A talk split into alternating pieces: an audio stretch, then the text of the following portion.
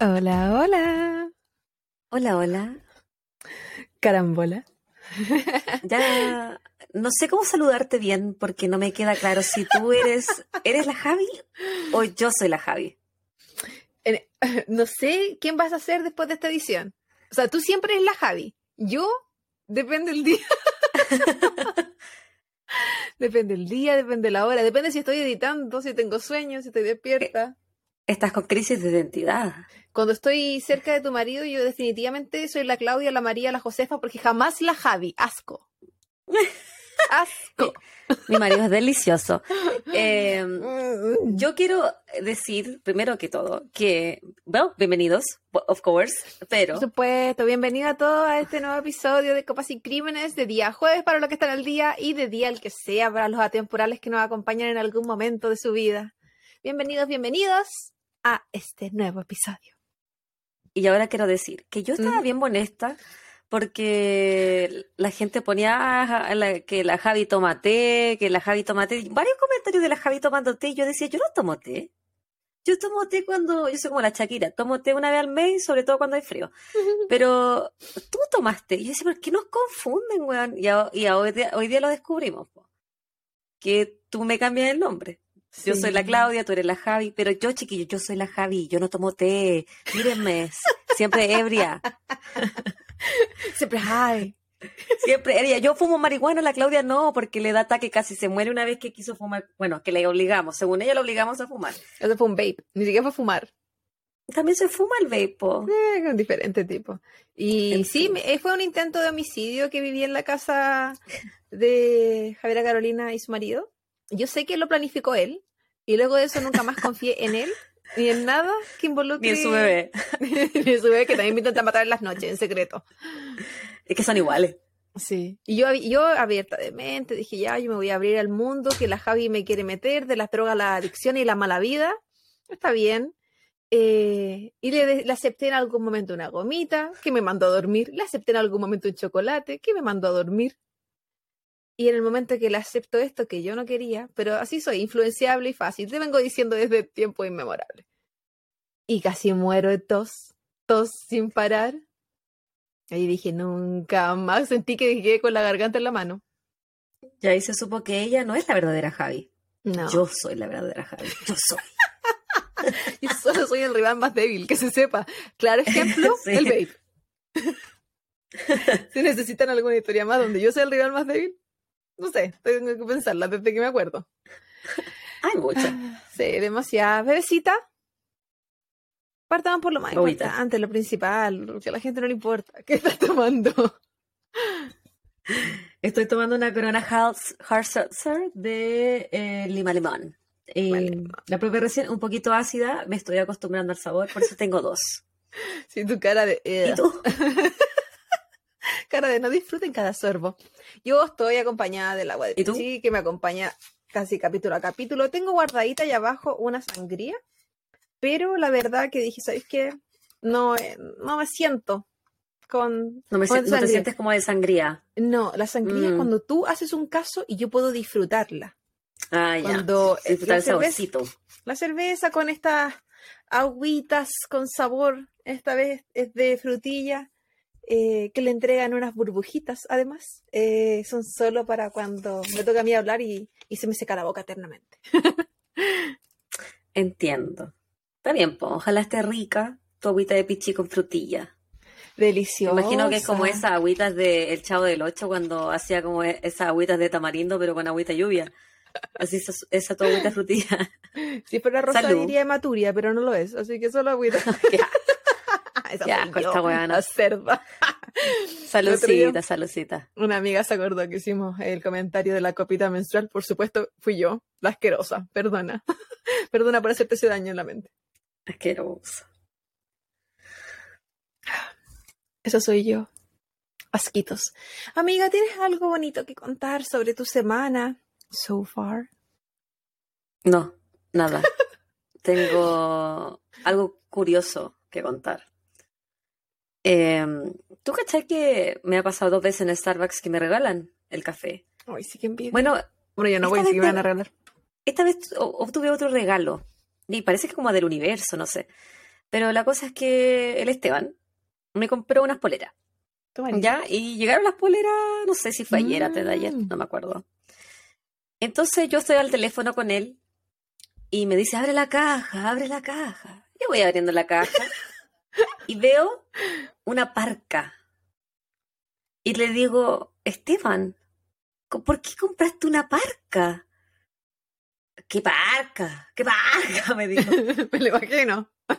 amigo, le di, y como ofuscado, así como me dice, estás mintiendo, ¿de qué me estás hablando? Y yo le digo, pero si la estoy mirando la parca. ¿Por qué compraste una parca si yo, te si yo te pedí una polera? Claro. Yo pensaba en mente, claro, tan volado, ahora está este gallo que me compró una parca, weón. La weá es que le digo, pero Esteban, aquí están las poleras que me compraste. Y hay una parca. Y me dice, ay, mándame foto, como que si mi palabra no fuera lo suficiente real, weona. No era creíble. Era una parca.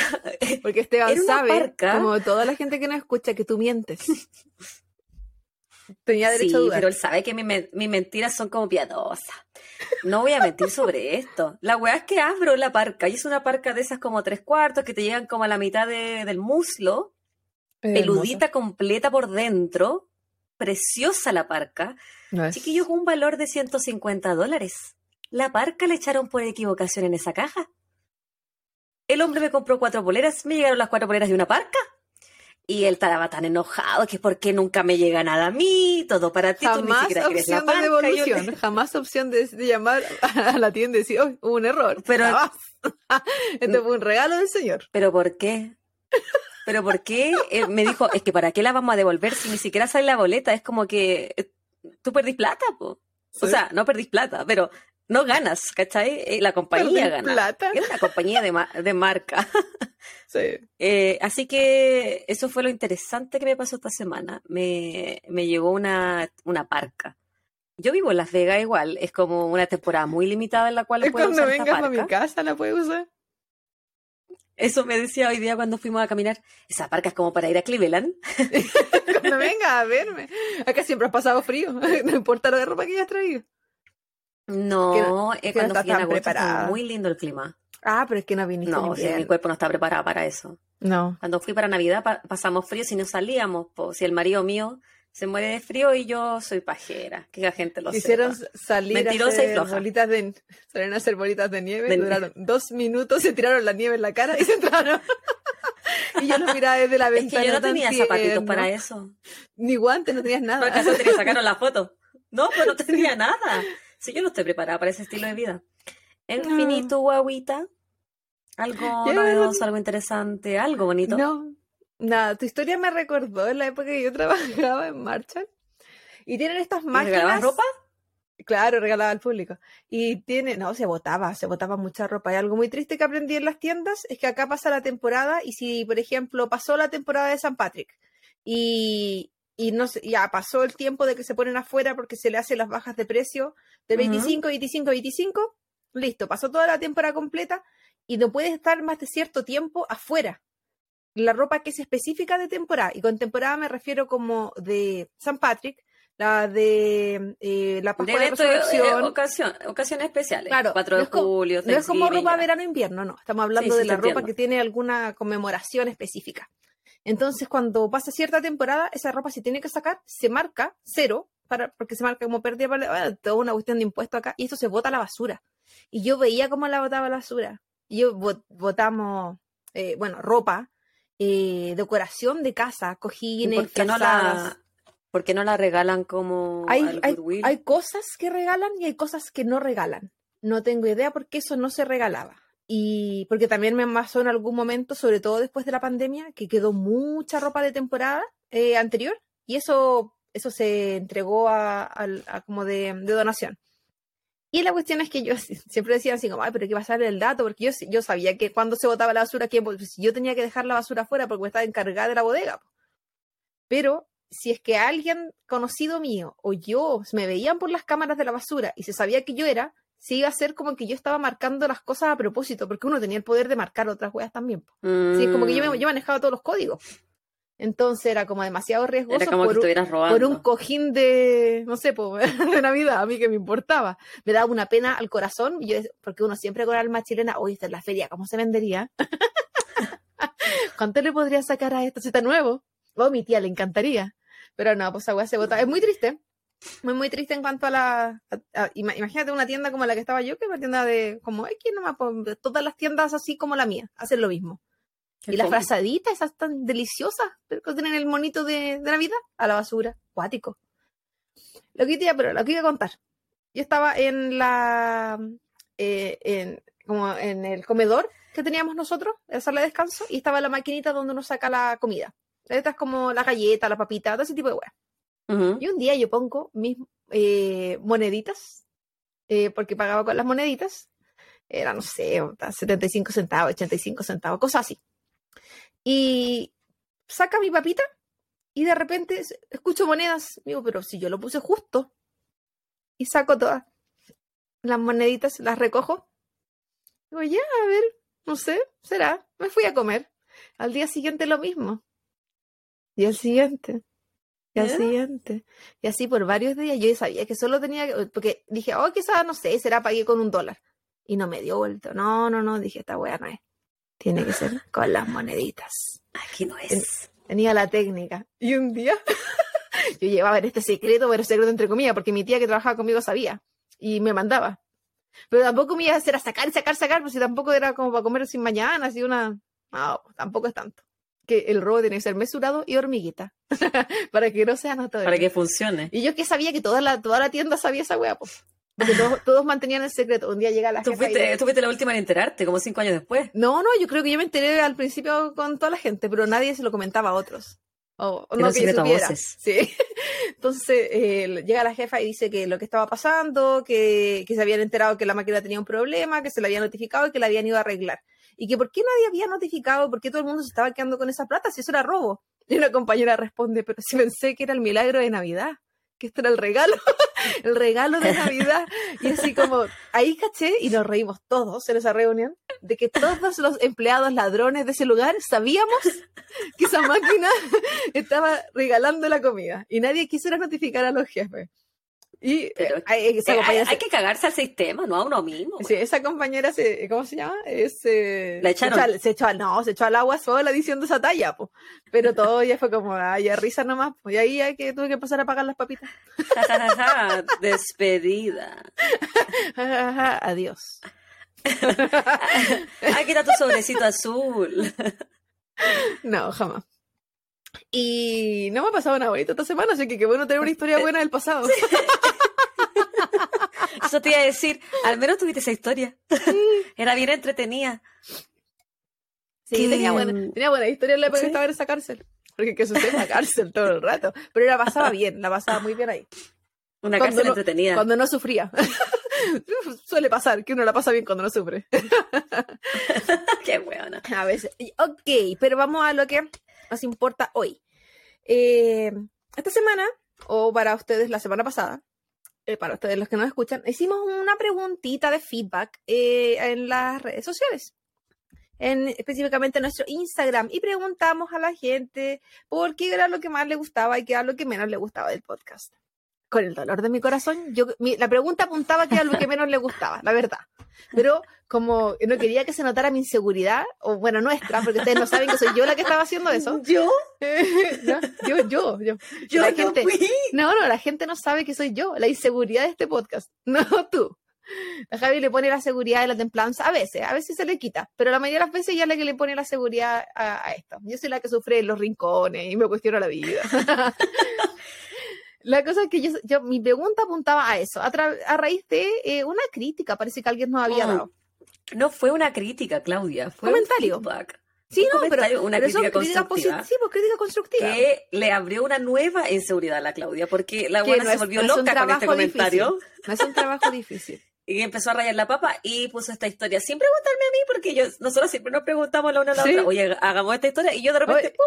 Veo Esta, sema- esta semana me, me he portado mal. Sí, he hecho varias historias sin preguntarte. Así que me, me- me volví loca. esta- eh, Sí. Ya, en fin, comenta. pues, es- A lo tuyo. la, la cosa es que, eh, como mencioné, eh, iba apuntado a el feedback negativo, o sea, positivo, pero de buscarlo constructivo. La crítica constructiva. Buscar lo que estábamos haciendo mal, en verdad.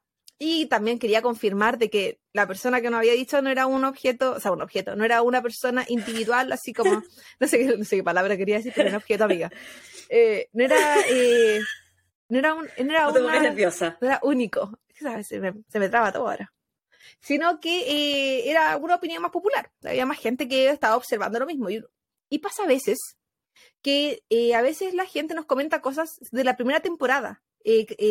son comentarios que ya solucionamos, ya arreglamos, y es como difícil saber para ciertos, ciertos, eh, ciertas críticas, si es que, si es la, por ejemplo, si no hablan del audio, ya sabemos que están hablando de la primera temporada.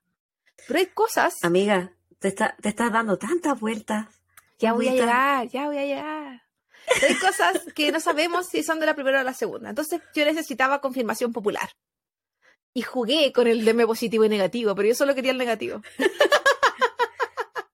Porque así soy enferma. de la Claudia. Así soy enferma. En fin.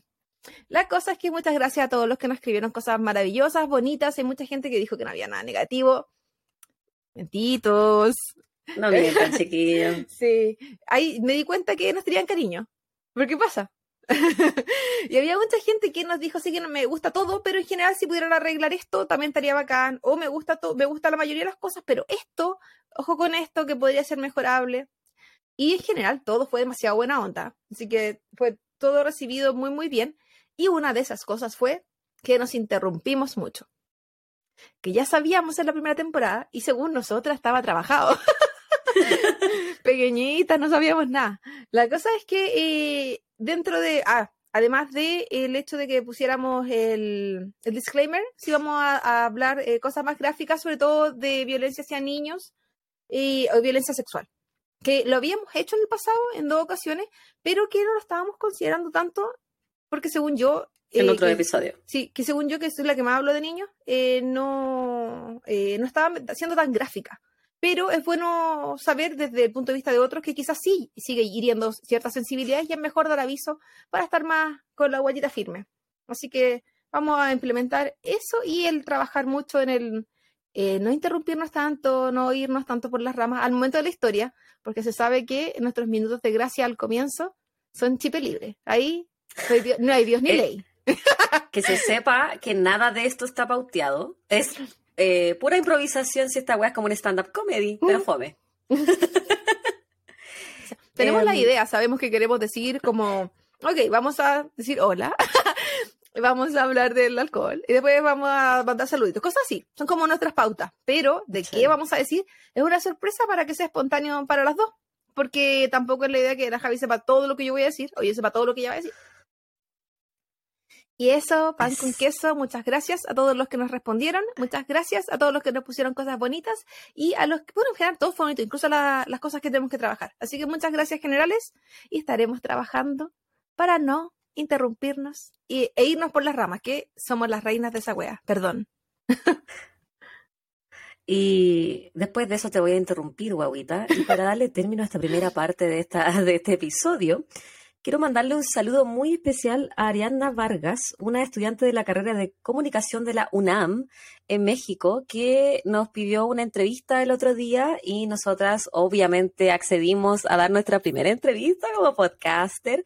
Estábamos muy emocionadas y ella necesitaba una, una entrevista para un trabajo de la universidad Así que muchas gracias por pensar en nosotras, muchas gracias por eh, tu disponibilidad para hablar con nosotras, a pesar de haber tenido nosotras también y ella un par de problemitas técnicos durante la entrevista, pero fue muy agradable, fue una bonita experiencia, nos preguntaron cosas de que nosotros en realidad quizás no habíamos hablado entre tú y yo, eh, y fue interesante también saber eh, sobre la misma respuesta, sobre la misma pregunta, ¿qué, respondías tú y qué respondía yo? Interesante que muchas veces nos leemos la mente porque estamos tan conectadas y tan enamoradas. Estamos demasiado enamoradas. Y eso pues fue súper bonito, así que Ariana, muchas gracias por tu entrevista, un saludo muy especial para ti y eh, en algún momento yo creo, a mí me gustó harto la entrevista, yo creo que en algún momento vamos a hacer como un QA, Claudita, así como su episodio bonus track, alguna cosita así, para ver si ustedes quieren saber algo de nosotras, de cómo nació el podcast, de, por qué se llama Copa de Crímenes, cosas así, lo que usted quiera. Somos libro abierto. A veces demasiado. sí. De, verdad. Así que en el futuro tenemos la intención, ya sea que la Ariadna nos envíe la entrevista como nos comentó, o también como tenemos nosotros la grabación, utilizarla, hacer algún clip por ahí, alguna cosita entretenida, para, obviamente, extra, para que la gente que solo quiere el caso no pierda su tiempo, va a estar extra para, para los más amigos, pues. Ya se sabe. Ahí, los favoritos. Así es. y estás preparada. Estoy ready lánzate. Porque hoy día se viene, se viene. Pero no se viene sangriento, así que se agradece. Ah, se agradece, se agradece porque hasta que me han hecho sufrir últimamente. Como que. ¿Y este caso que vas a hacer ahora también es una recomendación? Pero por supuesto, por supuesto que sí, Javita. Yo escucho demasiado lo que la gente me dice. Entonces, la verdad es porque no, te da paja eh, buscar en tu mente qué guay No, si tengo una lista. Te cosa más fácil. Tengo una lista mía propia y es como, ay, si a nadie le importa, a nadie le importa este. Y después salen estos casos. Y de hecho, ah. mi intención era no repetir países, siendo bien sincera. De hecho, hay una amiga que nos envió como cuatro de un mismo país. Y yo dije, ya, todavía no, porque ya había hecho uno de ese país. Entonces dije, todavía no, todavía no, todavía no y tenía otro de un país diferente y dije, ya le voy a dar a ese. Y de repente, entre buscando las listas de, que tengo los pantallazos cuando me mandan las recomendaciones, eh, encontré este y dije, ya, ¿sabéis qué? Está en bola, como no lo conozco. Ya. Y me puse a revisar y ya era demasiado tarde para volver al país que no habíamos hecho. No sé, por eso se repite este país eh, como excepción, pero ¿Pero este país se repite de esta temporada o de, contando la temporada? Ah, ya, yo sé cuál. ¿Te puedo adivinar? Adivina. ¿Qué país es? España. No. ¡Ah! ¡Qué No, porque yo vengo. Era, eran tantos países. que yo vengo a sorprender. Entonces, el caso, no, tampoco. El caso del ah. día de hoy es a pedido de uno de nuestros amigos de Instagram. Yo lo desconocía en lo personal. Lo que claramente no es una sorpresa. ¿O el caso? A todo, no, al, al caso. Que no es una sorpresa que yo desconozco un caso, porque después de lo que pasó con Mente Enferma, la verdad, yo no sé quién soy. A veces soy Javi, así que no sé. Así que esta vez... Todos quieren ser parte de esta legión, chiquillo. Sí. Esta vez volveremos a Chile. Y no te puedo ver la cara porque tengo justo la cuestión tapándote la cara, pero me hubiese gustado ver tu cara sorpresa. Me, me, me, me puse como entre coqueta, feliz y con miedo. Déjame ver antes que me lance. Este caso en particular describe muy bien a la sociedad chilena de la época de los 80, 90 e inicios de los 2000. Durante mucho tiempo el catolicismo fue la religión más potente en Chile. Tenía un poder mucho mayor que muchas otras entidades. Estaba de hecho involucrado en la política y en las comunicaciones. No olvidemos que era dueño de un canal de televisión. No existía un mayor cuestionamiento. El canal del Angelito. Canal del Angelito, Canal 13. No existía un mayor cuestionamiento por las formas o las ideas impuestas a la sociedad chilena. A su vez, las comunidades confiaban mucho en los curas. Recordemos que como que los barrios tenían sus curas y se, hemos hablado anteriormente de esto, se creaban lo que eran las comunidades al punto de que las familias le entregaban a sus hijos incluso al momento de la educación. Las congregaciones católicas estaban y aún están presentes en los colegios más importantes de lo que es Chile y el sueño de la familia chilena de los 80-90 que buscaban la mejor educación formal y a la vez moral para sus hijos. Por lo tanto, confiaban demasiado en lo que era la Iglesia Católica y en los curas. Claudia, ¿y no tienes que hacer un disclaimer aquí? O yo estoy como equivocada. ah, ya, entonces yo estoy equivocada, pero es que a mí me dan miedo estas weas. Es una historia llena de intrigas, más que de hechos. ¿Tú fuiste a algún colegio de curas, Javita? No, yo soy atea. No, pero lo mismo que lo que soy. Pues, no, sí sé, te estoy weando. No, no fui nunca a un, colegio católico, sí fui a un colegio durante un año donde nos hacían rezar todas las mañanas. ¿Y no era católico? No, no era católico, de hecho se llamaba Colegio Inglés, donde, donde el inglés era pésimo. Se llamaba Colegio Inglés y te hacían rezar todas las mañanas en la formación. a mí me cargaba esa weá. No, no me gustaba para nada. Yo hasta octavo fue un colegio católico.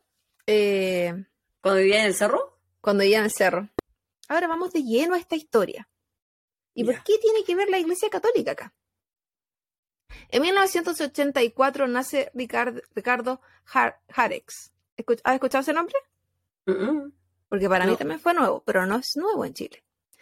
Hijo único, un niño que en su adolescencia sería muy sociable, querido, rodeado de amigos, deportista, jugaba handball, era seleccionado del colegio, buen alumno y también con un sentido de la justicia muy importante. Era de esos compañeros que si veía que algo no estaba bien, a él no le importaba con quién él tenía que hablar, porque él iba a defenderlo si era necesario. En el año 2001, Ricardo se encontraba en cuarto medio, último año de la enseñanza escolar para Chile.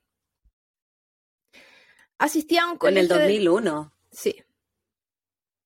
Por eso dije inicio de los 2000, pero le había estado toda su vida en colegio católico. Por eso también mencioné los 90 y los 80 porque... Eh, Igual no es tanto mayor que... que yo. Yo salí el 2007 de cuarto medio.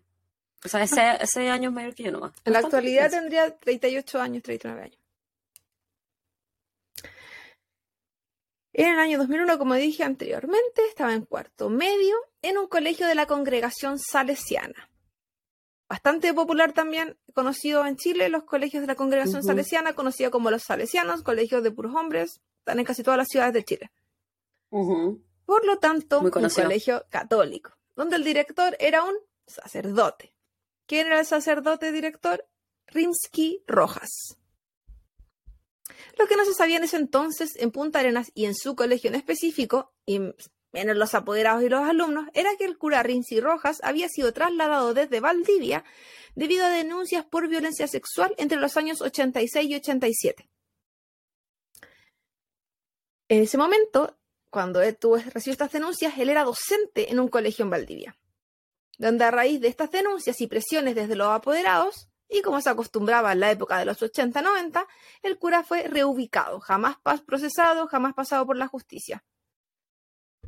Jamás. eso es bien típico dentro de la iglesia católica. Se supone que, sea se supone que era bien típico. Se supone. Yo no creo que eso haya cambiado. Al menos ahora pueden ser procesados en la justicia civil. Antes no. Sí, pero. Se regían por otra justicia. Pero hay un, hay un encubrimiento, se dice, ¿cierto? No quiero volver a pasar vergüenza como cuando dije carcinado, porque me llegaron tantas críticas. Eh, ¿Existe un encubrimiento de la iglesia de todas maneras frente a los curas que eh, eh, hace, cometen algún tipo de crimen. Y bueno, de eso, de eso mucho vamos a hablar hoy. Así que quiero que guardemos el tema de encubrimiento hasta casi hasta el final. En el año 2001, en agosto del 2001, o sea, cuando eh, Ricardo estaba en cuarto medio, un compañero de curso no cumplió con una tarea. Una tarea como de leer un libro y tenía que hacer un resumen, algo por el estilo. y esta tarea llevó a que el director se presentara y él fue fuertemente castigado. Ricardo, y su sentido de la justicia en su momento, él decidió intervenir porque él consideraba que era injusto y estaba fuera de proporciones. Que solo por el hecho de esta tarea tuviera recibido tal castigo. Y de hecho él apeló a que eh, las personas tenían derecho a una segunda oportunidad. Esta intervención no fue tomada de una buena forma por el cura, sino como una insolencia donde su reacción fue imponerse e insultar, incluso llamándolo mocoso y guacho durante esta conversación, y dejándole claro que si volvía a meterse en algo que no le convenía, o sea, que no le incumbía, eh, sería suspendido. Bien fuera de proporciones la reacción de el sacerdote, pero no me sorprende porque figuras de poder, ¿cierto? Hemos conversado de lo que es, eh, para las figuras de poder significa que alguien les diga que lo que está haciendo no corresponde. Menos un niño. Al llegar a su casa ese día, Ricardo le cuenta a sus padres lo sucedido. El consejo que él recibió fue que evitara los problemas, que le quedaban solo unos pocos meses y él iba a salir del colegio y que no iba a tener que tener más contacto con este cura nuevamente. Como era de esperarse, Ricardo se alejó, pero él ya no sentía el mismo respeto por, este, por esta persona porque lo insultaron. obviamente. Los padres al día siguiente asistieron al colegio y pidieron hablar con el director. Porque si bien ellos le habían dicho al hijo que se alejara, no significaba que ellos sintieran que estaba bien que trataran al hijo como lo trataron. Este claramente se negó a dar una entrevista a los apoderados y, al, que mandó fue al inspector, quien intentó calmar las aguas, pidió disculpas a nombre de la institución y le dijo a, a los padres de Ricardo que no se preocupara porque esto no iba a quedar en la hoja de vida. Yo creo que en ese momento a los papás de Ricardo en verdad no, no les importaba mucho que quedara una hoja de vida de un niño que está en cuarto medio a, a de salir. ¿Qué, importa? La hoja de vida está en agosto de, eh, y en cuarto medio. El año en Chile el año escolar se termina en diciembre. en, cuarto quizás en noviembre por la prueba. Sí, eso no tenía mucho sentido. Aunque esta, esta disculpa aparte del inspector no cambió el sentir de Ricardo frente al sacerdote, sí entendió que debía evitarlo para que no le afectara académicamente y, enfocarse en su sueño de eh, educación superior posterior. Tenía miedo de que esto le pudiera afectar eh, como en las notas, que hubiese como una represalia. Porque sabía que esta persona eh, no tenía los mejores métodos el 19 de octubre de ese año, Ricardo llega a su casa después de un entrenamiento de handball, como mencionaba, era seleccionado al colegio, y le cuenta a su mamá que lo habían invitado a una fiesta de cumpleaños que era esa misma noche. Que irían sus compañeros, si bien él dice en su momento como, ay, no tengo tantas ganas de ir y qué sé yo, su mamá piensa que es como para que ella le dijeran, anda, pásalo bien.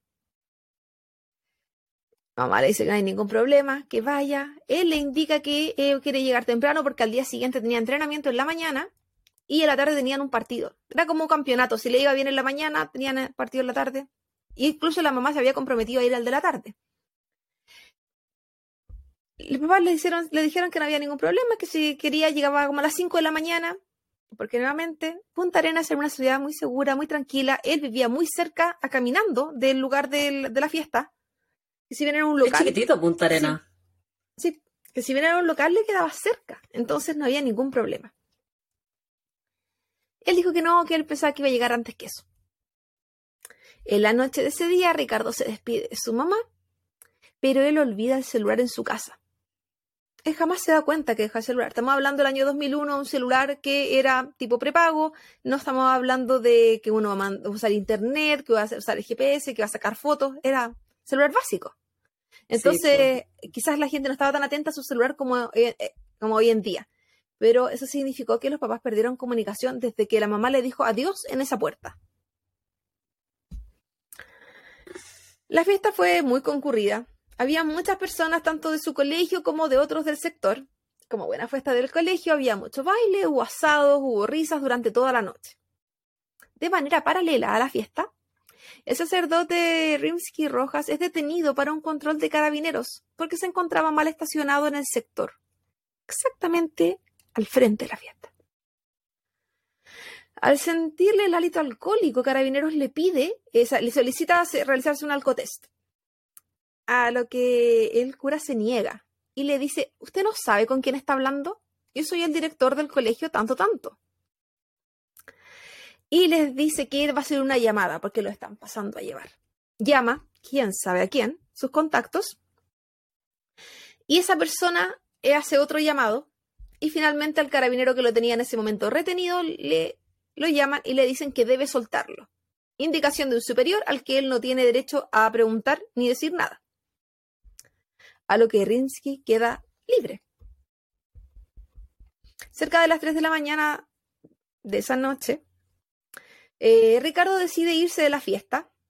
Le quedaba muy cerca de su casa.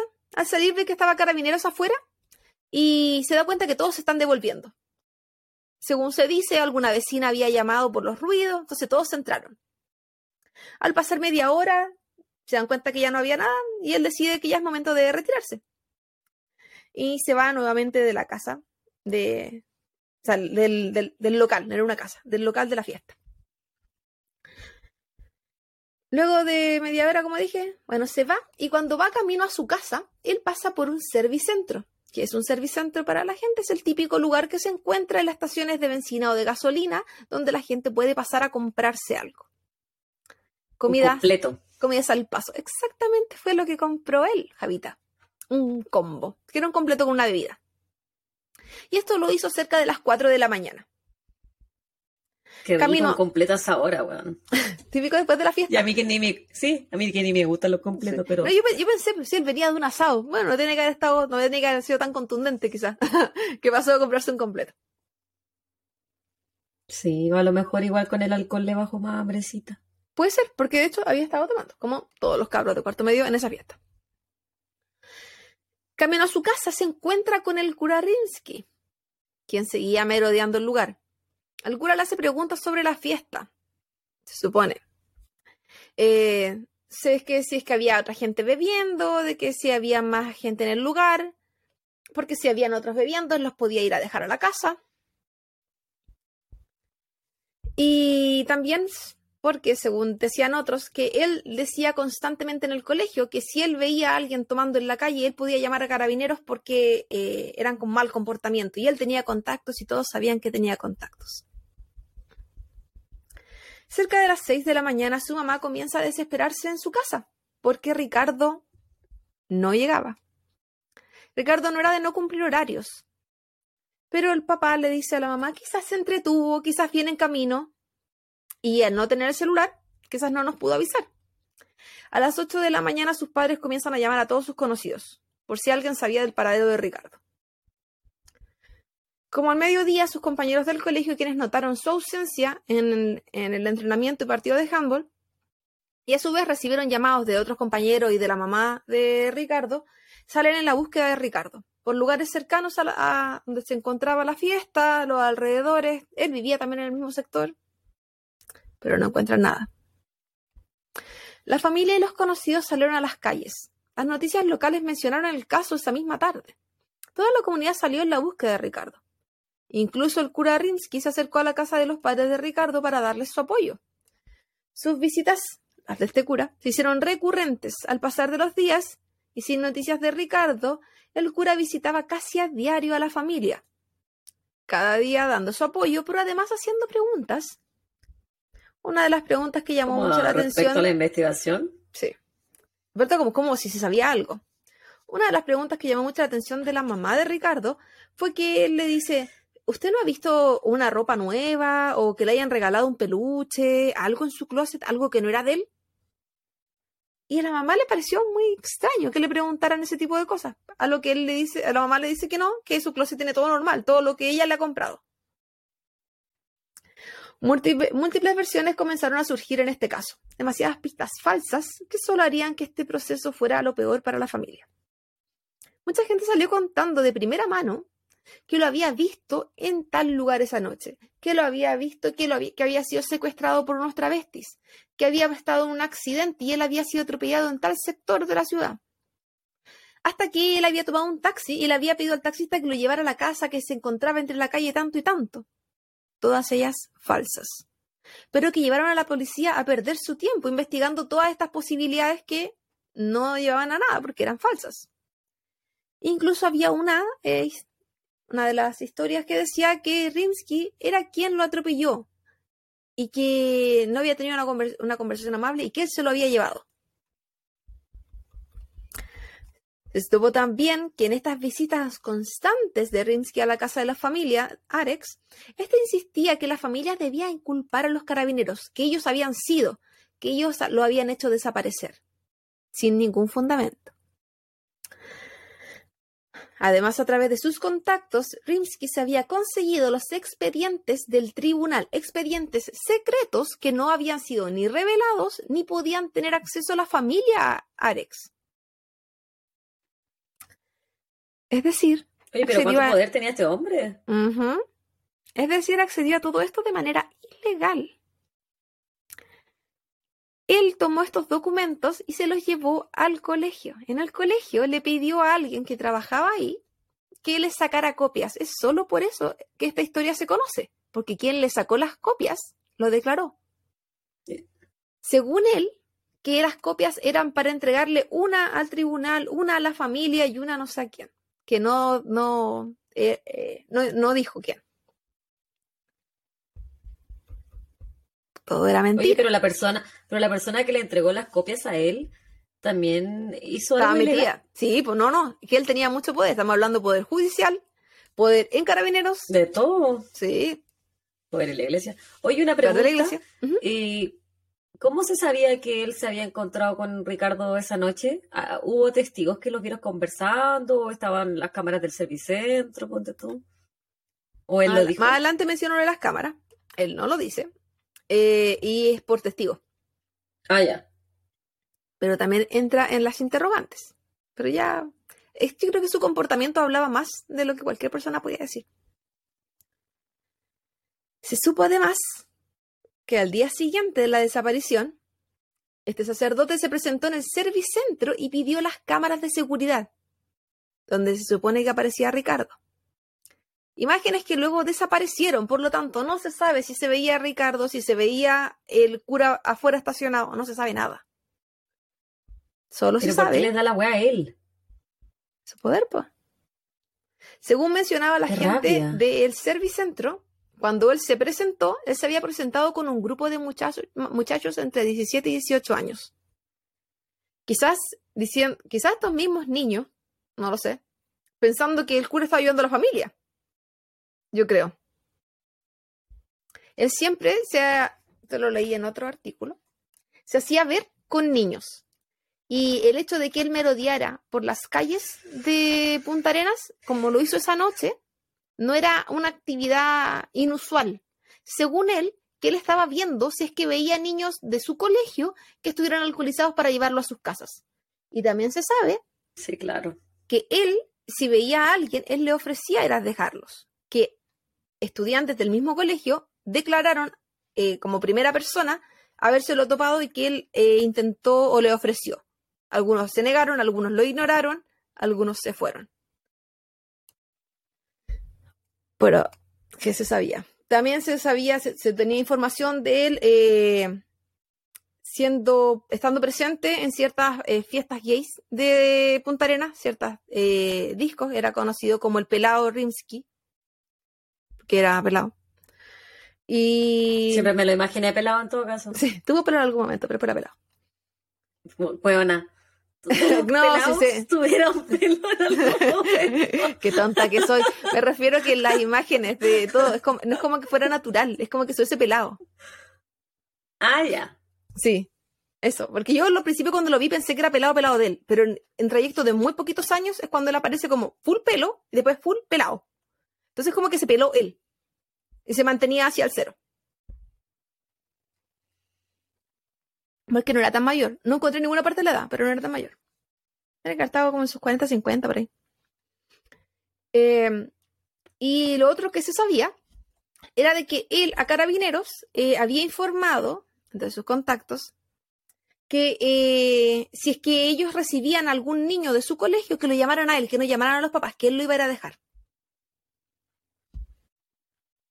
Yo no encuentro nada de eso normal. Por- me carga, perdón el no audio escucha, pero me carga la iglesia católica. Encuentro que es tan tránfuga la iglesia católica. Los, los curas de la iglesia católica hacen la agua que quieren.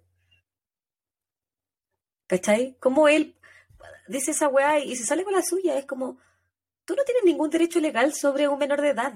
Si, si lo pillan alcoholizado, tienen que llamar a los papás. Legalmente, si van a llamar a alguien, tiene que ser los papás, no el cura, weón. No el director del colegio, es como que tú fueras a un colegio y el director de tu colegio dijeron, ah, no, que si la, la ven a la Claudia ebria en la calle, que me llamen a mí. ¿Qué tiene que ver él, weón? Viejo culiado pervertido.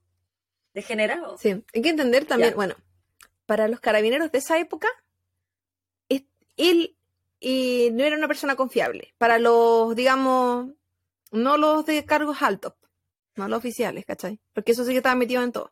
Pero para los como de carabinero común y corriente, el como el que lo paró, por ejemplo, en la calle, porque ese día él no estaba vestido de cura, pues estaba vestido de civil y estaba con olor a copete. Eh, él era una persona que se viera confiable, pero había mucho miedo también en la época. Nadie quería hablar, daban estas declaraciones falsas que quién sabe quién los mandaba a dar, ¿cachai? Era como... Era, yo creo que muy terrible para la familia. Encuentro este caso sobre todo muy terrible para la familia porque eh, siento que se burlaban de ellos. Y así- algo dijeron muchas veces es que nadie nunca les pedía disculpas. Nadie nunca pensaba en ellos. Y era un menor de edad, era su hijo, hijo único. Y que, que confiaron que estaba en una fiesta a un par de cuadras de su casa. en un lugar súper seguro, donde no pasaba nada. Bueno, a raíz de todo lo que te mencioné anteriormente es que nacen hipótesis. Una de ellas es que al encontrarse con el cura Ricardo en esa noche, el cura ofrece dejarlo a su casa para que no caminara, por ejemplo. Y que claramente no lo llevó. Otra versión que comentó un taxista es que el cura se lo había llevado a su propio domicilio y que se supone que ahí es donde Ricardo cae por las escaleras y fallece. Y luego el cura procede a hacer desaparecer el cuerpo. ¿Por qué este taxista sabía esta historia? Dos versiones. Una dijeron que eh, Ricardo había pedido irse en el taxi a la casa del cura. Y otra había dicho que eh, como que se había comentado entre taxistas. Como no sé, pero que todo esto, todo es el que dijo, el que se supone es que la versión, porque hubo tantas versiones diferentes, lamentablemente. Pasan los años entre pistas. y diretes. Sí. Y es que la información real estaba en un archivo que la familia y el abogado de la familia tenía acceso. Pasan los años entre pistas y faltas. Sí, sabía todo. Y es que esto no lo supieron ellos, no lo supieron hasta muchos años después, y ellos no lo sabían en ese entonces. En ese entonces la familia seguía recibiendo al cura en la casa. La familia no sabía que él se había conseguido las cámaras, la familia no sabía que el cura andaba merodeando esa noche, nada. ¿Quiénes sabían esto? La justicia, porque lo tenía en las declaraciones. Lo sabía él, claramente. Lo sabían los carabineros. De hecho, en un momento la policía pidió ir a, entrevistar a ciertos alumnos que se encontraban en, del colegio que se habían encontrado en esas fiestas. El sacerdote en ese momento negó el acceso a los estudiantes. Que no, y su respuesta fue, ¿se fue con un amigo o andaba haciendo mariconadas? Por lo que la policía en ese momento le dijo que no correspondía que le hiciera esos comentarios lo que ganó que el cura hiciera unos llamados y lo sacara de la investigación por meterse con él. Ese era el poder que tenía esta persona. Qué brígido su poder. Bueno, como dije anteriormente, pasaron los años, pistas falsas, gente falsa, declaraciones que se comprobaban a mentiras y a nadie le importaba la angustia y el sufrimiento de la familia de Ricardo que día a día veía cómo los años pasaban, los meses pasaban, los días pasaban y ellos no sabían si su hijo estaba vivo o no, o dónde estaba. En el año 2011, es decir, 10 años después, la policía toma detenido a Luis del Canto Contreras y visita a la familia de Ricardo para decirles que el caso se había resuelto, que habían encontrado al responsable de la desaparición de su hijo y de hecho la prensa publicaba que al fin, luego de 10 años, había encontrado la respuesta que tanto buscaban. Así de rápido, así de simple. ¿Y por qué no me acuerdo de esto? Yo en 2011 estábamos en la universidad. No, un poco no sé. Bueno, tú estabas acá a lo mejor, pero... No, yo estaba contigo también. No me acuerdo de esto. Sí, me viene el año siguiente. No sé, que no conmigo en el, tarro de, mantequilla, le dije ahora. Mayonesa. en algún tarro. Según la policía y el testimonio de Luis, este había Luis le había disparado en la frente a Ricardo, lo había metido a un tambor y habían quemado este tambor. Y de esta forma no había dejado ningún rastro. Y se mencionó que él no había actuado solo. La policía se basaba en un seguimiento y en escuchas telefónicas donde Luis le contaba a una mujer que él había sido testigo de todo lo que le habían hecho a Ricardo. Y entonces las contradicciones comenzaron. ¿Luis era testigo o era el autor? Porque en las escuchas, según la policía, él había sido testigo, pero en lo que él declaró, él había sido autor. A su vez, ese año se reactivó la investigación luego de que se encontraron osamentas que se creían podían ser humanas y podían ser de Ricardo en un terreno que sería utilizado para la, para la relocalización de un gimnasio. Que posteriormente no se habla, así que me imagino que descubrieron que no era porque nunca más se menciona ese gimnasio. La noche de aquel día donde la policía y la prensa revelaban la historia de Luis y las osamentas, el sacerdote Ramsky Rojas se suicida, mientras reside en una casa de reposo en Santiago. que ya se había cambiado de Punta Arenas. Seis horas más tarde de que se suicida, se le da aviso a la policía de investigaciones. No fue inmediatamente. Durante esas seis horas se limpia la, la habitación del sacerdote y se hacen desaparecer unas cartas que éste había dejado y se limpia su computador dejándolo completamente vacío como nuevo. ¿Qué había detrás de esto? Solamente lo sabe la gente que lo limpió. ¿Quién lo limpió? Solamente lo sabe la gente que estaba en ese lugar. Pero era otra gente ligada a la iglesia. Exactamente. Misma congregación, diferente destino. Si él sigue siendo salesiano, pero tiene que estar en Santiago ubicado. Días previos a su, suicidio, el cura había recibido una notificación de parte de la iglesia que se estaba realizando una investigación por, eh, los abusos sexuales cometidos en Valdivia. Entonces se cree que entre esta investigación, eh, las declaraciones de Luis y las, y las osamentas, fue lo que lo llevó a su suicidio. La familia, a mí me causó mucha ternura su mamá, porque la familia comenta luego... Las osamentas no eran de Ricardo. No, ni siquiera se sabe si eran humanas, porque era un, era un, era un terreno que se encontraba al lado de un cementerio. Entonces decían que podía incluso ser parte del cementerio. Entonces al final se da cuenta que no, no, no tiene nada que ver. Pero no se habla de ADN, no se habla de nada de eso. Así que yo, yo no sé si es porque fueron, nunca fueron osamentas humanas o porque no era en verdad él. Pero es que nunca más se menciona ese terreno en la investigación. Lo que sí se menciona es que este amigo se suicida ese mismo día. Pero lo que sea que le entregó se hizo desaparecer. Y a, esto es lo que iba. Que su mamá me causó mucha ternura porque siento que ella le creyó por mucho tiempo a este cura. Mucho, mucho tiempo. Y, y ella le creyó incluso cuando él le dijo que si él en algún momento sabía, él se lo iba a hacer saber. Entonces, cuando él dejó las cartas, ella dijo, él me lo quería contar. Entonces yo digo, esa mujer tiene demasiado buen corazón para ni siquiera decir se lo que se lo quiso llevar o, hay algo más. Ella cree que hay algo más y que si yo llega, en verdad lo único que quiere es que aparezca su hijo. Pero ni siquiera tuvo como unas malas palabras hasta ese momento. Ella dijo, ella pensó mm. que él escribió esas cartas para hacérselo saber a ella. Porque ella decía que él iba a su casa, que ella, él, la miraba a la cara para decirle cosas, para darle su apoyo. Entonces yo creo que dentro de su dolor ella igual le creyó muchas cosas.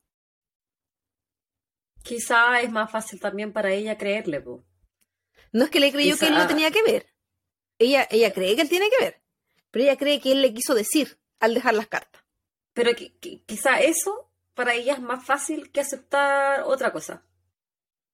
Que verlo por el lado que nosotros lo estamos viendo en este momento. Sí, yo creo que él sí quiso. Si es que, si es que esas cartas existieron, como todo, como sale en la investigación, como se menciona, como la familia conoce, yo sí creo que él lo contó. Y que eso dejaba mal a la iglesia y que por eso lo taparon. Y que incluso revelaba nombres, pues quién sabe. Pero eso lo va a saber solo él. Y la gente que, que, que probablemente quemó, votó, quién sabe, todas las cosas que estaban ahí. Posteriormente a todo esto que estaba pasando, no olvidemos a Luis. Un abogado de la investigación dice que era imposible que Luis estuviera presente, ya sea como testigo o como autor, porque el año, y específicamente la noche de la desaparición de Ricardo, Luis se encontraba preso por lo que él se estaba inculpando por algo o alguien. ¿Habrán pagado? diez años después de lo que pasó, diez años de la desaparición de Ricardo, seguían apareciendo personas falsas. Y obviamente eso estaba ligado con el suicidio del cura. Obvio. Por lo que la familia volvió a sentirse burlada y muy dolida. Aquí es donde la familia habla de que nadie nunca les pidió disculpas. Luego de que se presentaron en su casa, le dijeron la, forma terrible en la que habían matado a su hijo y después resulta que ni siquiera habían investigado si esta persona en verdad podía ser posiblemente alguien que le hiciera algo a su mm. hijo. Porque estaba preso. ¿Cómo no lo investigan antes? Eso es lo que decían ellos. decían, Como es una falta de... Es una irresponsabilidad hacer eso. Una falta de respeto para ellos, para su dolor, para, su, para todo. Que además de hacerlos pasar por el dolor, y el duelo de decir, tenemos el responsable, le hicieron esto y esto a tu hijo, te damos detalles de lo que le hicieron. después decirle, no, esta persona no fue porque ni siquiera era posible, ni siquiera estaba eh, afuera de la cárcel. Eh, terrible. La investigación nuevamente queda en nada. En el año 2014, un ex cuidador de la casa de retiro donde vivía Primsky en Punta Arenas señala que en la época de la desaparición de Ricardo, mientras él estaba cuidando esta casa de retiro, llega el cura en un auto, una camioneta, junto a un chofer con el, cuerpo de Ricardo muerto. Y le indican que, tienen, que él tiene que hacer un hoyo para enterrarlo y que por este trabajo le habían pagado 120 mil pesos. La familia... ¿Y eso madre no pudo decir eso antes? no. De hecho, lo dice tiempo después de que el cura se, mata. Así que yo creo que, es que ahí tiene que haber habido más cosas. Tiene que haber estado amenazado. Sí. O quizás no. Yo creo que sí, porque estamos hablando, estamos hablando de un cura que tenía demasiado poder judicial, poder, más poder que el carabinero común y corriente, porque se vinculaba con los oficiales, poder de la iglesia, en un pueblo chico. Era corrupto. Sí, pues súper corrupto. La familia creyó en esta historia y en verdad su papá menciona que él iba a creer en cualquier cosa que le dijeran, porque cualquier cosa podía ser cierta. Se volcaron al lugar y comenzaron excavaciones especializadas. Según la policía de esa época, que hubo antropólogos, hubo arqueólogos que eran de la universidad del sector y que habían eh, cubierto el lugar, habían investigado el lugar y que no se había encontrado nada. Tiempo después se habla solo de que pasaron estas maquinarias donde se puede evaluar si la tierra fue removida. ¿Verdad? Es difícil juzgar. yo digo, el abogado actual de la familia es el que menciona que solo pasó la máquina con tierras removidas. El abogado anterior es el que menciona de que no, que se usaron otros tipos de maquinaria, que hubo más investigación. al final se llegó a lo mismo, que no, bueno, no se encontró nada al menos, o al menos no hubo tierra removida pero pueden determinar si la tierra fue removida o no, si este crimen fue hace mucho tiempo, fue mucho tiempo antes de, del 2014. No sé cómo. O sea, me imagino que la tierra eh, se fue, fue removida muchas veces. O sea, incluso el aire, hay erosión, hay lluvia. Punta Arenas es un lugar donde hay mucho viento. Eso es lo que apuntaba el abogado nuevo. Faltaba más perito. Es que yo soy abogada, amiga. Veinte días después de la declaración del ex cuidador, este fallece por cirrosis hepática. Por lo que cualquier posible información que él tuviera ya no estaba. Sin embargo, ¿20 días? 20 días después de que declaró. Sin embargo, y nuevamente aquí, abro una nueva interrogante. A él nunca se le hizo una autopsia. Solo se dijo que falleció de cirrosis hepática. Y él residía en una residencia de la Iglesia Católica, el Hogar de Cristo. Ahí los abogados presentaron sus dudas también. Y se estaba buscando que ¿Tú crees que hubo actuar de terceros? En un momento se habló de que se hizo algo para que le aumentara la cirrosis que él sí tenía, la que sí estuvo diagnosticado, eh, pero para que esto fuera como fulminante. Y en otro momento se habló de que eh, querían que se exhumara y que se hiciera la... Pero yo no sé esta altura en verdad, pero no, no sé tanto de, de cosas forenses como para saber... Las eh, exhumaciones son caras. Sí. Pero vamos a ver hasta dónde está llegando este caso como para saber qué tanto poder hay para hacer. En el año 2018, una comisión investigadora de la Cámara de Diputados eh, llamó tanto a carabineros como a la PDI estos fueron citados para rendir cuentas sobre este caso, donde sale a la luz que nunca se perició el dormitorio del sacerdote, a pesar de haber estado como sospechoso en las hipótesis de la policía. Y te haces pensar, si siempre pensaron que estuvo merodeando, si siempre pensaron que estuvo por aquí y por allá, si incluso se mencionó que había estado en su casa, nunca se perició. Nunca fueron a ver qué había en esa casa, en ese dormitorio. Mm. Sí, todo Y el 2008 además eh, comienza esta comisión investigadora por parte de la Cámara de Diputados, o hay una ministra específica encargada de este caso, todo esto también porque esto pasó a un caso de los derechos humanos. Esta investigación Ah, siguió ¿sí? creciendo, sí.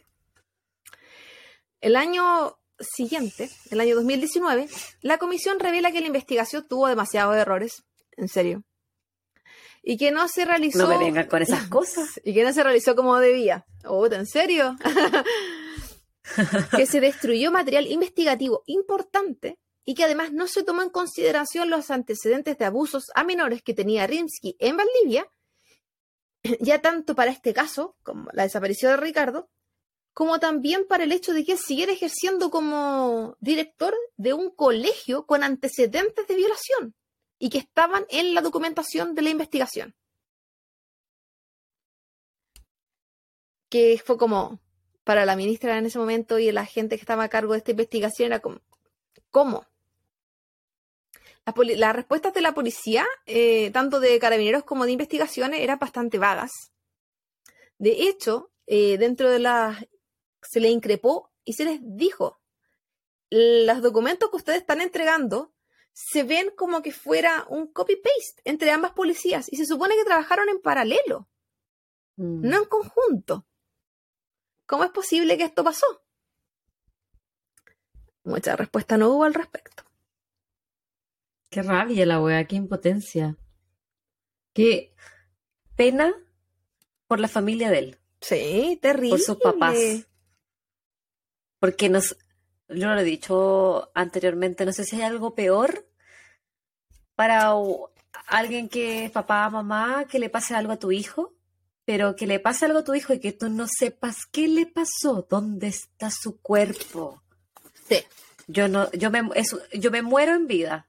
¿Cómo Me muero con, con la Bendy. duelo? ¿Cómo, cómo tienes No se puede, po. Hasta esa wea te la quitan. Sí. El duelo, algo básico. Sin contar Viejo que culiao. sin contar que este caso, aparte de lo terrible que es una desaparición, a- aparte de todo eso, siento que a la familia se le burló tanto, Se rieron se de le ellos. pasó tanto a llevar. Este cura fue a la casa de ellos. Yo encuentro que es como, ¿en serio? Lo le- les decía que, que denunciaran y que, se, que dijeran que habían sido los pacos. Y era como, ¿por qué? Yo siento que este, este- el cómo actuó este carabinero, ¿sabéis que me recordó? Me recordó el, el, el weón de Japón. Que jugó con la familia después de lo que le hizo al- al- a, los- a las niñas. Si bien no fue tan tétrico Claro, como para mantener las partes de los cuerpos, pero lo hacía en su cara. pero iba a su cara a mentirle a su cara, su a meterse casa. en su cara. A, a- Lo más a- probable es tomar once, a jugar con. a, tomarse el tecito, a decirle, a, pan. decir- a decirle cosas en la cara a la familia y a la vez a estar haciendo cosas por detrás, convenciéndose las cámaras, Obvio. tapando las cuestiones, negando las declaraciones de los la niños. familia. Sí, Ojalá ese hombre se esté revolcando en el infierno. Viejo culiao. incluso en este documento de investigaciones aparecen casos, eh, declaraciones de abusos sexuales que él sí cometió en Punta Arenas. No es que él había, oh, lo dejó en su pasado, era un viejo cochino en la otra ciudad, se cambió y se reivindicó. No, no, no, señores. Él siguió. Y el tema que también se decía mucho, que aparte del miedo que podía tener la gente al declarar, la gente que sí sabía, que era lo que la familia más pedía, decía, han pasado 20 años, ya no tengan miedo, ya no están las mismas personas, ya cambió, y ya los poderes son diferentes. Decían que muchos de los alumnos o de los exalumnos que en la actualidad tienen entre 37 y 38 años, quizás fueron víctimas de abuso. Y eso también es otro tema. ¿Cómo haces que ellos declaren si es que ellos quizás tampoco han, pa- ha- han sabido pasar su propio duelo? Quizás tampoco lo han procesado. Quizás lo tienen bloqueado también. Sí. Los que estaban ahí, los que sabían que este viejo me odiaba en el auto, los que sabían porque este viejo se lo había llevado, lo que él intentaba hacer, porque había testigos de eso. Los que sabían que este viejo abusaba y daba regalitos, porque sí salió la declaración de uno de los exalumnos que lo denunció, pero fue capaz de denunciarlo en el 2018. Si estamos hablando de que a él le costó muchos años poder denunciar. El viejo ni siquiera estaba vivo cuando él al fin pudo sacárselo de su pecho. Y él comentó que este viejo lo llamaba en la oficina en el colegio. Y lo mismo, con regalitos, con cositas. Y después eh, empezaron los abusos, abusos que él no supo detener. Muy a lo viejo Caradima. Dije, ¿cómo le pedía a un que me acuerdo, también que diga algo? Me acuerdo de, de por favor, si alguien quiere, eh, este documental no es para sensibles, yo lo he nombrado antes, The Keepers en Netflix. Ah. Es la peor weá que yo he visto en la vida. Eh, no dormí días porque era tan traumático, pero me acuerdo mucho porque habla mucho de la Iglesia Católica, del, del, encubrimiento, de curas que asesinan, de menores que son abusados sexualmente. Terrible, terrible. Lo peor que he visto en la vida es ese documental, pero si alguien lo quería ver, si alguien se quiere hacer ese daño que me hice yo, hágalo y me lo comentan. Que no me dejaste verlo.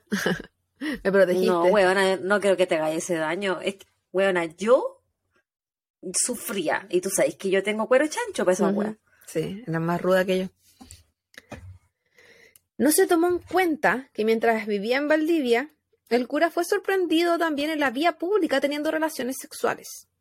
Y que tampoco se sabe si no menciona si consensuales o no consensuales. Consensuadas, bebé. Eso, consensuadas. No se sabe si, si, fue consensuadas o no consensuadas. Consensuadas, consensuales, consensuación. Consensuales, dijiste. Sí, pues, todo lo mismo. El carabinero que los dejó libre de ese hecho era comisario en Punta Arenas y posteriormente, con un cargo de general, fue el que no quiso entregar los informes de las patrullas y obstruía la investigación. Entonces, el mismo carabinero que ya le había hecho un favor en otra ciudad, en la siguiente ciudad con un cargo mucho más alto, lo estaba liberando de polvo y estaba obstruyendo la investigación. Y esta información solo fue entregada eh, a la justicia una vez que este general se retira. O sea, ese nivel de poder había. O sea, cuando este general va en retiro, eh, se obtiene esta información. Y se sabe también, y se empiezan a atar los cabos. O sea, tú estabas aquí, estabas allá, y él lo, lo facilitaste acá, no lo facilitaste acá.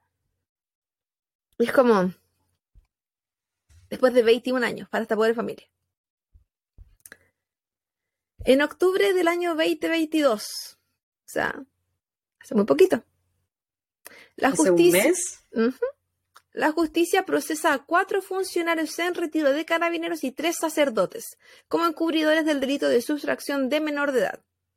Esto gracias a una querella realizada por el Instituto de Derechos Humanos en el año 2018, por la que apareció la ministra investigando y la que te había mencionado anteriormente, que es cuando se empieza a interpelar a las policías. Decían que había material suficiente para demostrar que ellos sabían lo que estaba haciendo, estaban obstruyendo la justicia y fueron parte de la desaparición de esta persona. No necesariamente física, así como activa, pero supieron todo, estaban. De los siete procesados, seis fueron notificados con arresto domiciliario con opción de libertad bajo fianza de 500 mil pesos. Los que pagaron 200 mil pesos y en este momento se encuentran en libertad. Mientras se hace la investigación, se supone, no sé. O sea, le dijeron que tenían que pagar 500 lucas, pagaron 200. Y quedaron igual con la libertad bajo fianza y el único que no fue notificado fue uno de los sacerdotes que en este momento se encuentra fuera de Chile y que probablemente jamás va a pagar nada. Jamás vuelva. Actualmente se encuentran trabajando en este caso eh, el abogado y el perito que encontraron a Fernanda Maciel, otro caso terrible de la justicia chilena. Y se espera que con esto nuevas esperanzas para la familia Arex aparezcan y puedan tener al fin el cierre que tanto necesitan y como la mamá tanto quiere saber qué pasó y dónde está su hijo. Es lo único que quiere saber, dónde está su hijo. A más de 20 años. Exactamente, 21 años después. Los eh, mis referencias son eh, Mega Noticias, el caso de desaparición de Ricardo Arex Punta Arenas, pistas de la búsqueda. El Instituto de los Derechos Humanos.cl Justicia procesa a cuatro funcionarios en retiro de carabineros como encubridores de la desaparición de Ricardo Arex ocurrida en el año 2001. itvpatagonia.com el artículo Madre de Ricardo Arex se nos comenta, se nos abrió una tremenda puerta, tenemos mucha esperanza. Esto a raíz de lo sucedido el año, este año. Diario usach.cl, artículo caso Ricardo Arex, ordenan el procesamiento de cuatro carabineros y tres sacerdotes. En cancha.cl, artículo ¿Quién es Ricardo Arex González, el joven que desapareció hace 21 años en Punta Arenas? biobio.cl, reportaje descifrando caso Arex como carabineros y ex obispo encubrieron enigmática desaparición de joven. ADNradio.cl, caso Ricardo Arex, corte de, corte de Punta Arenas, confirma libertad bajo fianza de procesados como encubridores. Reportaje eh, en Contigo en la mañana, año 2022, aparecen nuevos testigos en caso de Ricardo Arex. Y reportaje de Contigo en la Mañana, año 2021, la última fiesta de Ricardo Arex. Reportaje hecho por Carlos Pinto. Y esta amiga es el terrible caso de la desaparición de Ricardo Arex. Qué rabia. Qué rabia el caso que... Qué rabia me da el poder de la Iglesia Católica, por eso me carga la Iglesia Católica, sobre la justicia, sobre los carabineros, sobre la política de nuestro país y de muchos países que su mayoría de la religión en su mayoría es católica, me da mucha pena por su familia. A más de 20 años, weón, no, tienen ni siquiera un fémur para enterrar, para llorarle. A más de 20 años tienen que ver que la justicia aún permite que un weón pague 200 lucas y quede en libertad bajo fianza. O sea, ¿hasta cuándo nos reímos de sus familias? Yo encuentro que... ¿Hasta cuándo se, burlan de ellos, de, de, de, Ricardo? Quizá dónde está, ¿cachai? Quizás ni siquiera su cuerpo se puede encontrar, quizá lo tiraron al mar, quizá lo, lo, lo, lo quemaron, bueno, quién sabe. Quizás ese cuerpo estuvo en la casa de los curas quizás cuánto tiempo y como nunca se permitieron ir a revisarlo. También. No, no. Quizás cuántos niños fue llevado a esa ¿Qué tanto poder que, qué tanto poder tenía ese conche su madre? ¿Qué tantos secretos? Porque para tú tener poder tienes que tener secretos. ¿Qué secretos le tenía a la gente? Para que lo dejaran libre, así como lo pillaban curado, se va a tener que ir nomás porque mi, mi jefe me dijo que se fuera. Lo pillaban teniendo relaciones sexuales, quién sabe si eran eh, consensuadas o no, váyase nomás, eh, siga caminando. ¿Qué poder, qué secreto guardaba él? ¿Qué, eh, qué, hilos se manejaban ahí, po, weón? ¿Cachai? ¿Qué, qué, cochinada había? ¿Qué asco? Todos estos casos culiados que me traen me dan asco. Ya estoy chata. Es que me este pasa, de repente pienso Independiente de tu poder, independiente eh, si eres del poder judicial, si eres del poder de la policía, ellos no pensarán si que podría haber sido su hijo, que podría haber sido su hijo el que le estaba haciendo esto. Que, ni, siquiera, le estoy pidiendo empatía con la familia. Estoy pensando que este viejo es tan sucio que se los podría hacer al siguiente su hijo. Tan simple como eso. Y como tiene tanto poder, te va a pasar a llevar a ti, porque tiene poder sobre ti. ¿Cachai? Si a ti te está pidiendo documentos ilegales, te está metiendo a ti en un tete. Es como, ¿qué tanto un poder tete es un problema para nosotros en Chile. Sí. O sea, es que obviamente. No sé, a mí me dejó como. Me deja como con la espinita clavada. Sí. El caso. Porque. Es como Matute Jones, ¿cachai? ¿Y por qué no lo conocía? Siento que se parece tanto al, a, sí, a, Matute Jones que. ¿En qué mayonesa estábamos metidas, weón? No sé, bueno. Todos estos años. Probablemente yo era una mostaza, que a mí no me gusta la mayo. Huevona. Qué asco la mayonesa que me perdone el público. Sí. Me carga la mayo. A mí tampoco. Yo estoy en, un envase de ketchup. Con la, con la Bendy. con, la Bendy. Queda mal que hecho. Entonces sí, eso me pasó mucho con este caso. Mucha- eh, no, no encontré en ninguna parte, o sea, qué bueno que se hizo justicia, qué bueno que la familia recibió esta respuesta. Algo que dijo el abogado, el nuevo Pero- abogado, y no digo, no encuentro que lo anterior haya sido malo, porque encuentro que se la jugó igual harto. Pero es que está, ¿con quién estáis luchando también? Pues como... Él, él está... Contra Goliat, po. Sí, era, es- David, completamente desproporcionado. Porque, que- por último, que un ente de la justicia estuviera de su parte, pero no. Porque si bien habían eh, declaraciones de carabineros eh, diciendo cosas, por ejemplo, no estamos hablando de cargos de poder, ¿cachai? Y todas estas declaraciones quedaron bajo 50.000 llaves en un documento que jamás iba a ver la familia. Y que sí tenía el, el viejo. O sea, el viejo sabía quién dijo y quién no dijo. Y qué dijeron de él. ¿Quiénes? Con nombre y apellido. Se quema. Viejo culeado. Por algo quizá el, el viejo de la casa se atrevió a hablar después de que se murió, así que al fin podía hablar algo y sabía Quizá, que no Pero Quizá que Yayita también le tenían a él. Mm, no sé. Pero probablemente sí sabía. Se, se dice que la gente que trabaja para las casas de los curas es gente que ve todo. Así que quizás que vio y que no vio. Igual era cuidador. Tampoco es que tuviera la bajar la limpieza como a ver qué pasaba adentro. Pero Pero Pero sí. igual, pues ve quién entra, ve quién sale. Hay algo que escuché en una entrevista del abogado anterior y que lo busqué en otras partes y no encontré eh, información, pero sí me quedó ahí como, porque él lo mencionó y no se volvió a hablar en, en nada, en la entrevista nadie lo preguntó y yo dije, pero ¿por qué nadie lo pregunta?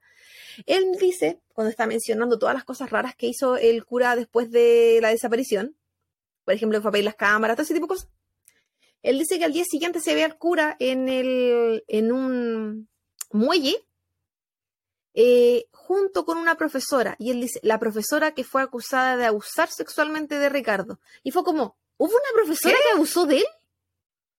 Y te lo juro que busqué en todas partes, ¿dónde está la profesora que abusó de él? ¿Cómo la profesora que... Como que nada, nada tenía sentido en mente. Y la mamá estaba en esa entrevista y la mamá no dijo, no dijo nada. Se asumo yo que la mamá sabía. po.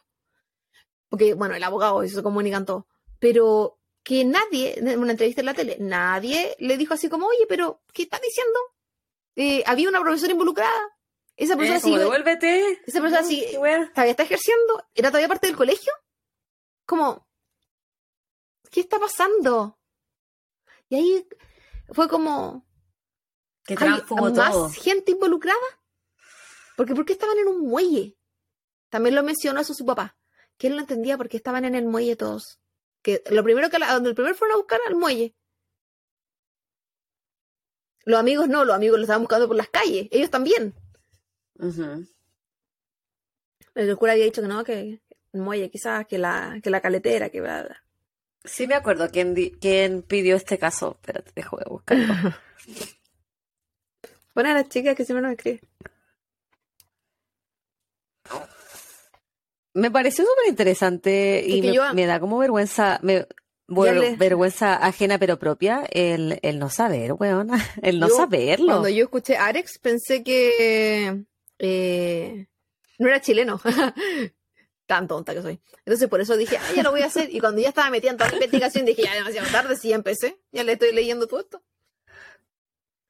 Y sí, también me dio mucha vergüenza. Pero ¿sabes que no me sorprendió? Eso es lo más triste. Es que no me sorprende. Cami, no, k.mi.la.lc. Ella no, ella recomendó este caso. Ah, Cami. También gracias por el Qué rabia. Sí. eh, Sí, Cami. Cami fue una de las que nos escribió eh, feedback. el, el de feedback. Y muchas gracias, muchas gracias por este caso. Muy interesante, no puedo creer que no lo sabía, weón. Me da. ¿Sabes qué? Eh, también pasó Mm. que esto se reabrió mucho, mucho y se empezó a salir las noticias y en todo en Chile el año 2021 y este año. Y nosotras no estamos viendo noticias en Chile tanto, pues ¿cómo? Yo no tengo, yo, bueno, yo no veo contigo en la mañana, yo no tengo matinales para ver. Entonces, claro que estamos Contigo lejos. en la mañana, yo no me sé el nombre, no mentira. Hace mucho rato que no leo noticias chilenas, No, pues, porque me, me trato de alejar de las noticias. sí, me sé el nombre del matinal porque lo estaba viendo hoy día el programa para hacer la investigación. Pero no sé cuáles son los que están y cuáles se acabaron y cuáles se cerraron, no sé no cacho nada de eso. Pero Ya, pero weón, esta weá pasó en el 2001, nosotros estábamos allá, pues después en el No, que- 2011. Que no supiéramos en el y- 2001 es no perdonable. supimos. Tenía 11 años cuando te pasó. Ya, perdonable, porque era en octubre Ya, del sí, 2001. perdonable. Pero en Cuando- 2011 Ahí, quizás. yo bueno, estaba cura hace años. Sí, no. Ya que estaba sufriendo, probablemente. Pololeando. Sufriendo. Sufriendo por amor. No, fue el... Ah, ¿sabéis que fue el año de las movilizaciones? Y lo único que estábamos nosotros Ah, pensando. Las era en, marcha- en marchar por la U. Ese año marchamos la mitad del año. Hay fotos de nosotras marchando chiquillos. Sí, fuimos muy revolucionarias. Y en esa época, ¿qué hacía yo? No, ese, ese año no sufrí, ese año estuve muy bien ahora. Creo que fue el único año- el único año que no me cagaron. Eso es lo que tú crees. No, es que está demasiado presente. Bueno, también, yo no sé nada, me cagaron hasta en la micro. Lo mismo. A alguien no le ha pasado. El otro día una ¿A mí? amiga, una ¿A amiga- mí? no, sí sé, a ti no.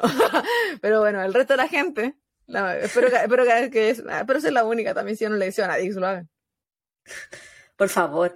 Oye, chiquillos, en serio, vean The Keepers si se quieren hacer ese daño y coméntenos así como si les gustó la...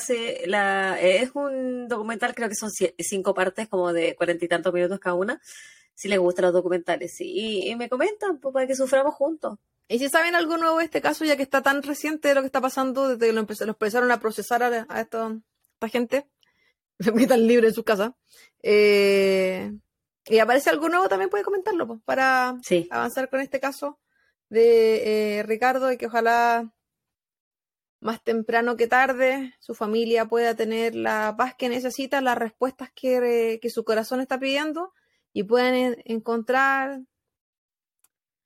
eh, algún cierre. Algún tipo de respuesta, Algún weón, cierre. algún cierre a esta historia.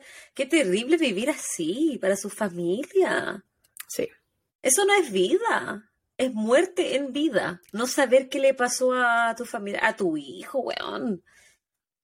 Qué, ay, qué rabia. No sé, no sé qué otra palabra utilizar aparte de rabia. Sí, y eh, lo más terrible que encontré yo, bueno, no terrible, lo más triste es que los papás se acuerdan todo como si fuera ayer. Los papás se acuerdan de lo que él dijo, lo que él hizo. La mamá se acordaba hasta del último pan que le dio. Entonces, es, Es tan, que ellos- tan terrible. Ella dice que en este momento su hijo tendría 38 años, pero para ella, porque ella ve a los compañeros, pues, lo- los conoce, Sí, se los po, ve que se son adultos. 18. Para ella, él nunca dejó de tener 17 años. Es 17, que 18, ellos cumple ese año. están estancados en el tiempo. Sí, eso dijo ella. Ella dijo que ella, ella no se lo puede imaginar que él creció. Porque para ella, él No. siempre quedó como el Ricardo del colegio. Ay, weona, Qué qué terrible. Y lo peor en su caso es que ella ni siquiera. Yo creo que ella, muy temprano, muy, muy temprano, ella perdió la esperanza de que él estuviera con vida. A diferencia de otros casos, otras desapariciones que están en alguna parte, no. Ella perdió muy temprano esa esperanza. Sabía que le habían hecho algo. Otro terrible. Pero bueno, amigos, este fue el caso del día de hoy. Las injusticias de la vida. Y que el mundo criminal está en los poderes más grandes. Y siento que esos son los más criminales al final. De repente hay Yo casos de eso- gente. Eso, es lo, lo peor de un crimen, que haya personas con poder que estén involucradas, porque ahí sí que nunca hay justicia, Sí, pues. ¿cachai? No hay respuestas, está todo oculto. Eso, eso es, eso sí que es terrible en, esto- en estos tipos de crímenes. Pero muchas gracias por tu entrega, guaguita. Hoy día no, no Muchas traje, gracias no, no traje Por el viaje a Chile que nos pegamos. pero traje Ay, menos mal, e weona. Yo creo que, eh, por eso dije al principio que esto para mí reflejaba mucho la sociedad chilena, porque siento que eh, si algo vimos y hemos aprendido Muchísimo. es los poderes, Lo los arreglines y la, la injusticia tan presente siempre. Y sobre todo en, Yo digo, aunque esta familia hubiese tenido dinero, ellos no hubiesen podido contra este tipo de poder. Porque entregaron todo lo que Tendrían que tenían. tener mucho dinero. Sí, y mucho dinero. Ellos, no- que tener ellos pobres mucho no dinero. eran, pero aún así era imposible. Es que, ¿cómo? Tendría que haber sido el presidente, una agua así. Y ni siquiera sé si. Esa misma wea estaba Y pensando. ni siquiera sé si un presidente tiene tanto poder o como tenía la Iglesia Católica en ese entonces. la Iglesia Católica más las Fuerzas Bobita, Armadas. Como tiene, como tiene la Iglesia Católica. Tiene menos que antes, y ahora no tiene ni canal, y ya tampoco toma Mm. poderes políticos. Ahora no tienen ni canal. Antes- Me gustaría creer que no tienen tanto poder, pero tienen muchísimo poder aún todavía. Y no solo en Chile, en el mundo. En el mundo, en todos los países donde la, religión primordial es la católica. Yo no, yo no, yo, a pesar de que soy atea, no estoy en desacuerdo con que la gente sea católica y, No, y y- es el, es Dios el la wea. poder. Es el la poder. institución. Sí. Es que yo Sí. siento que una cosa es lo que uno va a creer. eh, tus creencias son súper personales, tus creencias tú las puedes tener para lo que se te ocurra. Muy distinto es que tus creencias, que además se van a se ven reflejadas en moralidades, puedan estar a cargo de las comunicaciones, de decisiones políticas, porque lo que yo piense, crea, sienta, eh, religiosamente, moralmente, no necesariamente tienen que ser las que tú. Por lo tanto, esas entidades tienen que ser neutrales. Exactamente. Y ese yo creo que fue el gran error, entregarle a la Iglesia Católica un poder político, un poder comunicacional, un poder judicial en las Fuerzas Armadas, ¿cachai? Como que no tiene ningún sentido. Por algo hay distintos poderes. Algo el Estado tiene distintos poderes. Pero en fin. En fin. Ojalá algún día eso cambie, dudo. Ojalá algún día encuentren el cuerpo de Ricardo para que pueda descansar en paz y Sí. también que pueda tener algún tipo de final a esta trágica historia de su familia. Sí, pienso lo mismo. Exactamente lo mismo. Una familia que no se lo merecía, una familia que no lo buscaba, un cabro que tenía todo un futuro por delante y, Sí. y que tenía todo. Y se lo quitaron todo. Solo por existir. Así que eso, amigos y amigas, que tengan un maravilloso jueves si es que nos están escuchando un juevesitos. Si nos están escuchando cualquier otro día, que sea maravilloso igual. Cuídense mucho, les mandamos un abrazo inmenso. Y Virtual Chao. siempre. Chao. Sí, no hay que tocar a la gente. Bye bye. chao, chao.